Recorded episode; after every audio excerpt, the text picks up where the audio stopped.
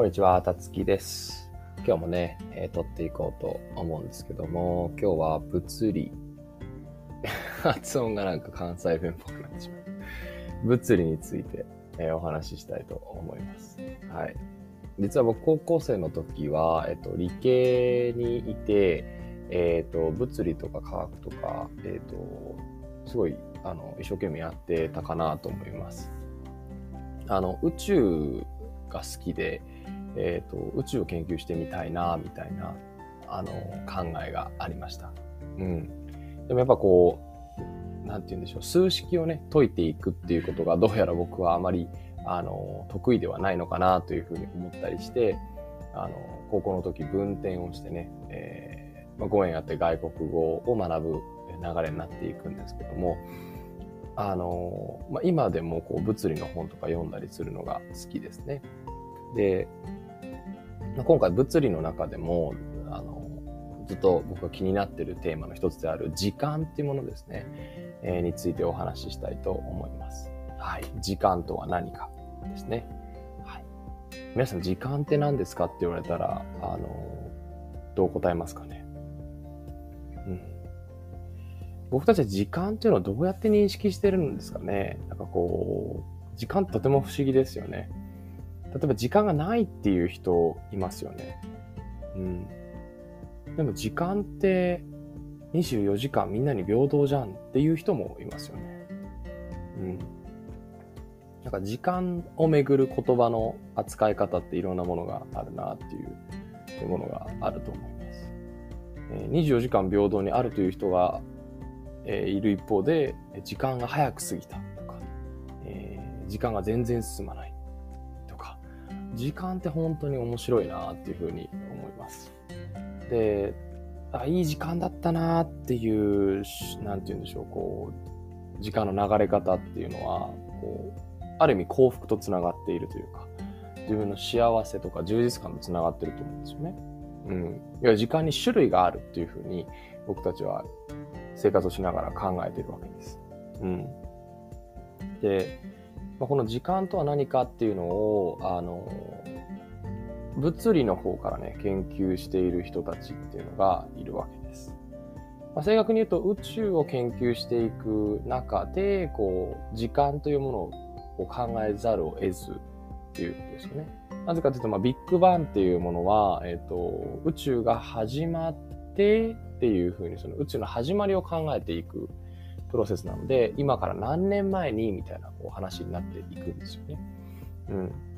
なんですけど、最近こう、まあ、一つのね、物理学の、えー、と分野の中で、えー考えられていることではあるのかもしれないんですけど、時間っていうのは存在しないよっていうふうに、えー捉えている人たちっていうのも現れています。うん。えー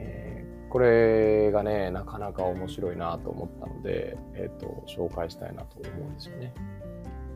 はい。時間ね。本当に何なんでしょうっていう話なんですけど、僕たち時間って捉えてる時に時計をね、えー使って、えー時間を測るっていうことを常々してます。何時からっていうね。なので客観的に時間が存在しているようにえー思うんですけど、えっと、実はその物理の方程式の中で時間が、えーどういう向きで流れたとしても、えっと、答えに支障はないというふうなことが言えるそうです。つまり過去から、えっと、未来に時間が流れても、未来から過去に時間が流れても、えっと、その物理法則的には、えどちらでもいいよみたいなことになってしまっているんですね。うん。でも僕たちの感覚で、えっ、と、過去から未来に時間が流れるのは、えーわかるけど、未来から過去に、えー時間が戻れることはないよね、みたいな。当たり前ですよね。うん。例えばこう、コーヒーを飲んでいて、えー水、あ、ごめんなさい、コーヒーを飲んでて、コーヒーがこぼれてしまったとするじゃないですか。でもそのこぼれたコーヒー勝手にコップの中に入っていくことはないですよね。うん。だから未来から過去に戻るわけないじゃんっていうふうに僕たちは感じながら生きているんですけど、えーでも、えーコップの中からコーヒーが出ることと、コップの中にコーヒーが戻っていくっていうことは、あの、物理の方程式の中では別にどちらでもいいよ、みたいな。向きは問わないよ、みたいなことになってるそうです。そうすると、ま、ますますなんか時間って何なんだろう、みたいなね、えー、感じになっていくんですけど、これを説明するのが、こうエントロピーっていう考え方のようです。うん。エントロピーっていうのは、えっ、ー、と、熱力学というですね、熱を扱う分野の中で登場してきた考え方なんですけど、あの、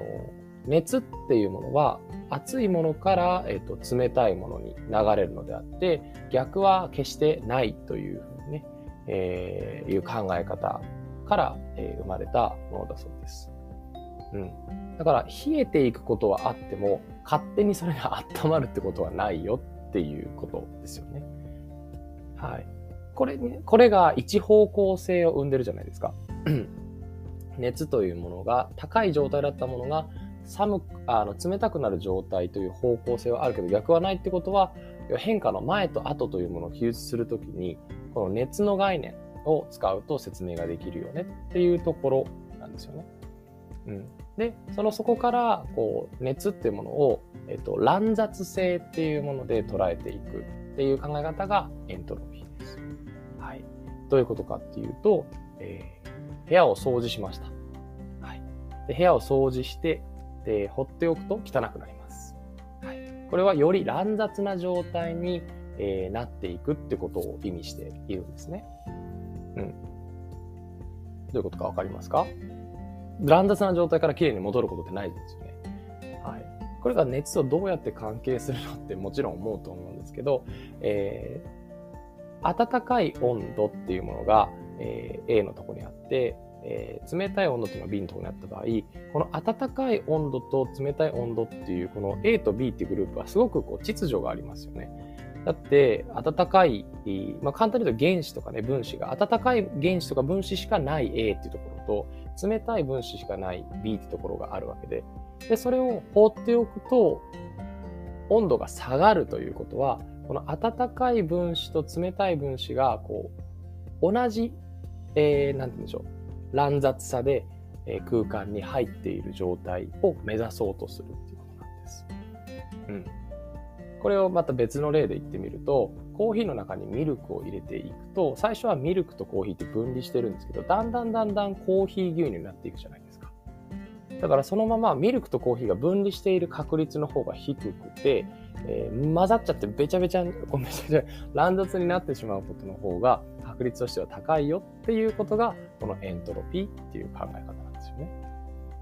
そうすると、こう乱雑ではない状態から乱雑な状態に向かっていくよっていう風なあ捉え方で、えー、時間っていうものを人は、えー、認識しているんだっていう風に考えることができる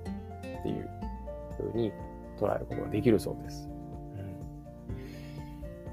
エントロピーとかね、こう難しい言葉に着地してしまったので、へーと思った人と、なんか難しいなと思った人がいるかもしれないんですけど、こう時間っていうのをね、考えるのに、あの、このエントロピーってとってもね、面白いなというふうに思っています。はい。物理の角度からちょっと喋ってみたんですけど、まあ、今度ね、機会があれば、こう、哲学というか、あの、同じく時間とは何かって哲学をね、えー、ずっと扱ってきた分野なんで、ちょっと哲学的観点からね、次回、あの、時間についてお話しできればいいかなというふうに。では、今日もね、えー、聞いていただいてありがとうございます。また次回のエピソードでお会いいたしましょう。